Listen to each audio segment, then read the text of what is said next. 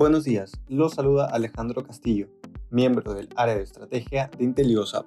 El día de hoy, jueves 6 de enero, los mercados exhibieron rendimientos mixtos ante temores de tasas más altas pronto. En Estados Unidos, los futuros del Nasdaq señalan nuevamente pérdidas, luego de los significativos retrocesos de ayer. Estos retornos negativos se dieron luego de que la Reserva Federal publique sus minutas correspondientes a la reunión de diciembre.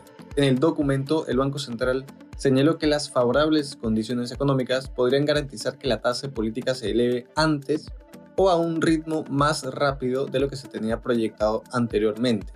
Además, varios directores también expresaron la idea de comenzar con la reducción de su hoja de balance durante los siguientes meses, política que no se había indicado con claridad anteriormente.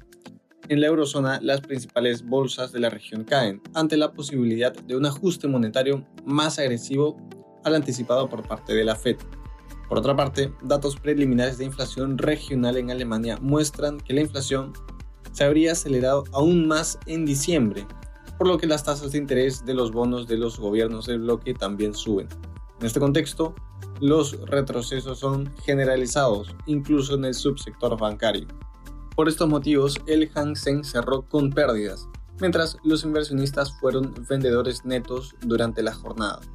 Desde el plano económico, se reportó que el PMI de servicios Caixin mejoró más de lo esperado en diciembre, lo que es consistente con otros indicadores de actividad en este sector.